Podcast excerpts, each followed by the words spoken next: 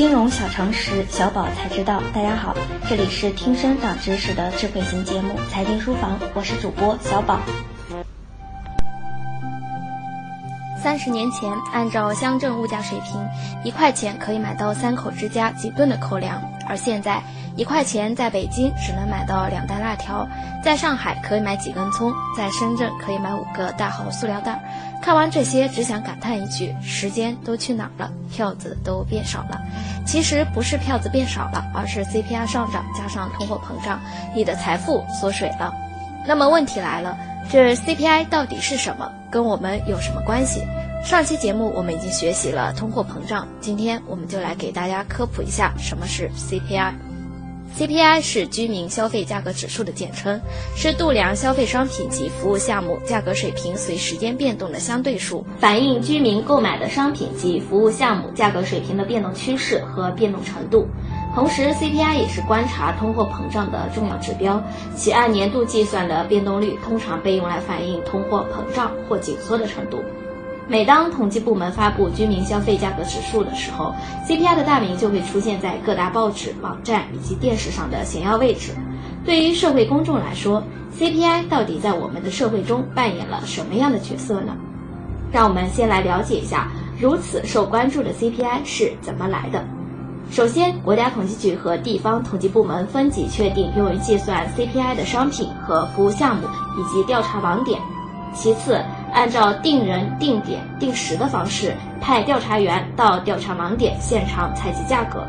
最后，根据审核后的原始价格资料和各类别相应权数，计算类别价格指数以及 CPI。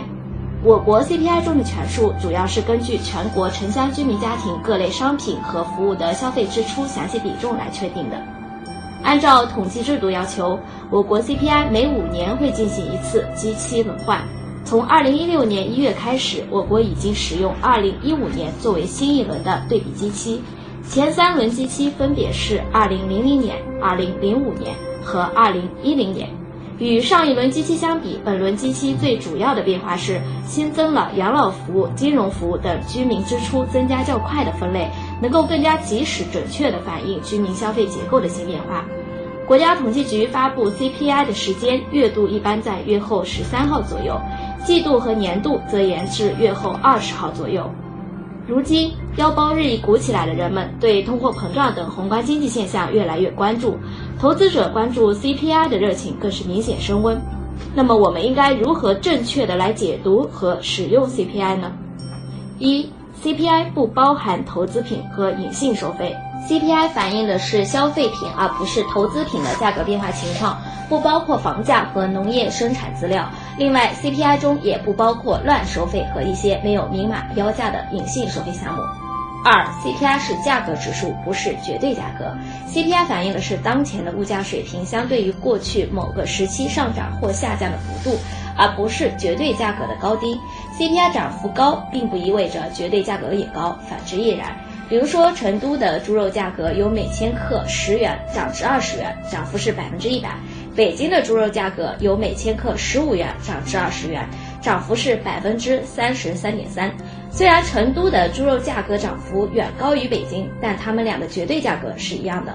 三，CPI 是一个综合平均数和一篮子价格的变化。老百姓对物价上涨的感受，往往是对单一商品价格变化的感受。如果用具体上涨的商品或服务项目的价格与公布的居民消费价格总水平相比，就会觉得 CPI 低估了。比如大蒜价格暴涨，老百姓感受特别深，而忽略了猪肉价格低于去年同期。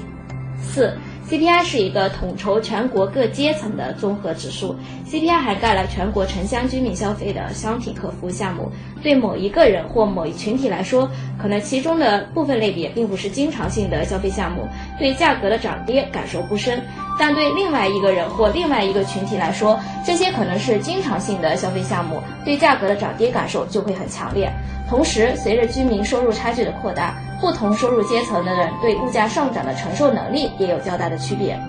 五，CPI 是一个短期内相对滞后的指标，普通居民对价格变化的感受对比的可能是三五年前甚至十年前，而 CPI 的对比期分别是上年、上月。同时，居民对价格变化的比较是及时的，而物价指数是一个相对滞后的统计指标，是事后反映的。如今年三月九日发布的是二月份的 CPI 数据，但公众感受更多的可能是三月九日前后几天的市场价格。以上这些就是为什么很多时候统计局公布的 CPI 数据会与我们的实际感受有出入的原因。CPI 及其分类指数还是计算国内生产总值 GDP 的重要参考依据，是宏观经济分析与决策以及国民经济核算的重要指标。CPI 和 GDP 又有着怎样的关系呢？CPI 的变动反映经济运行过程中物价变动情况，是观察通货膨胀程度的重要指标。GDP 的变化则反映经济的增长情况。经济增长与通货膨胀的关系存在以下四种情况：高增长低通胀，高增长高通胀，低增长低通胀，低增长高通胀。高增长低通胀主要特征是 GDP 高速增长和 CPI 的低位稳定并存，表明宏观经济处于良性运行的轨道。这是一个社会追求的最重要的经济指标。我国一九九七年至二零零七年的十年就是典型的高增长低通胀，这段时间是经济的黄金增长期。高增长高通胀主要特征是 GDP 的高速增长与 CPI 高位运行并存。由于经济高速增长，国民收入大幅增加，社会需求增长较快，在这种情况下容易出现价格上涨，从而引发通货膨胀。此时由于经济高速运行，所以即使通胀压力较大，整个社会压力也不是很大。但如果分配不公，容易出现穷人补贴富人的情况，从而引发一系列社会问题。我国在一九九二年至一九九五年期间就处于这样的阶段。低增长低通胀主要特征是 GDP 增长较慢，甚至出现负增长的同时，CPI 也处于低位运行状态。一般情况下，经济增长缓慢，则国民收入增长缓慢，社会需求减少，从而使得产品价格下降，CPI 降低。促进经济增长成为整个社会的首要目标，可以采取适当的通货膨胀政策来刺激生产。政府会采取扩张性的政策来刺激经济的增长。我国在一九八八年至一九九一年期间就处于这样的阶段：低增长高通胀及经济停滞、通货膨胀，俗称滞胀。主要特征就是 GDP 增长比较缓慢，甚至出现负增长的情况，但同时物价上升加快，通货膨胀率一般超过百分之五甚至更高。滞胀要比单纯的通胀更可怕，对一个社会的破坏性更大。一般来说，CPI 的高低直接影响着国家的宏观经济调控措施的出台与力度，如央行是否调息、是否调整存款准备金率等。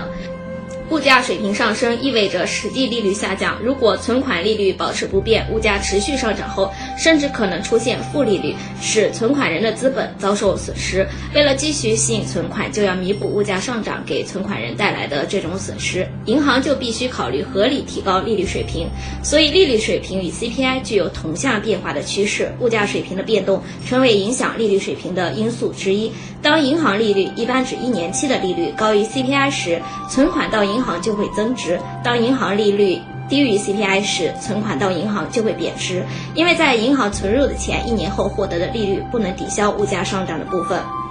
CPI 的高低也会间接影响资本市场的变化。以股票市场为例，CPI 与股票价格虽然是两个不同的价格体系，但它们之间又有着非常紧密的联系，相互影响。CPI 的持续上涨无疑会对股票市场产生重大影响。在宽松的货币政策下，银行存贷利率都较低，那么银行对社会流动性资金吸引力就会降低，银行储蓄存款总额甚至会出现负增长。而股市和房地产等投资市场领域就会吸引流动性资金进入，继而拉高房价和股指。但股指不可能保持持续的上涨，市场流动资金过多后，CPI 也会持续上涨。国家必将加大货币财政政策调整的力度，出台紧缩性的宏观调控政策，如连续上调商业银行存款准备金率和加息。流动资金紧缺势必传导至股市，资金就会从房市和股市中流出，导致股指和房价的变化。所以 CPI 的持续上涨也提示股市投资者要警惕资产价格风险。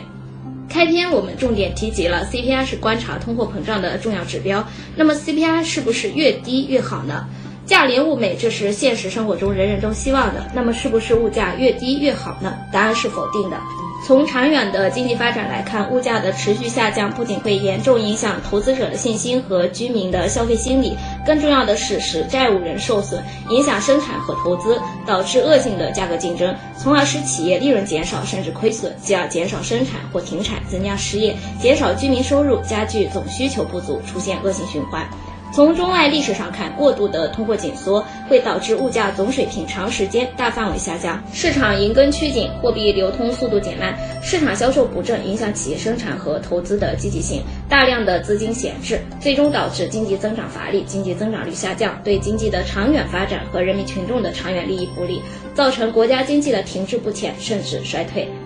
二零一七年三月九日，国家统计局发布了二月份的 CPI 数据显示，二月份 CPI 环比下降百分之零点二，同比上涨百分之零点八，涨幅比上月回落一点七个百分点，处于二零一五年二月以来的低点，显著低于市场平均预期。虽然二月份 CPI 同比涨幅回落幅度较大，但是扣除食品和能源价格后的核心 CPI 走势较为平稳。同比上涨百分之二点二，基本延续了去年的温和上涨态势。政府工作报告提出，今年我国居民消费价格涨幅预期调控目标为百分之三左右。中国人民银行副行长易纲接受记者采访时指出，CPI 在百分之二到百分之三之间是黄金区域，如果太低，担心心通缩风险；太高，担心通胀风险。对于发达国家，容忍度可以再高一点，比如百分之三左右。他进一步预测，我国今年的 CPI 很可能比较接近。黄金区间，所以货币政策是稳健中性，不紧不松，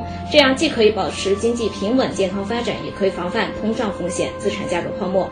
由此可见，CPI 不仅仅是一个统计数据，它与国家的经济发展、宏观政策，与我们的日常生活、投资决策和当下的资产配置都息息相关。作为投资人，投资理财一定要记住这句话：你可以跑不过刘翔，但必须跑赢 CPI。以上就是本期内容，我们下期节目再见。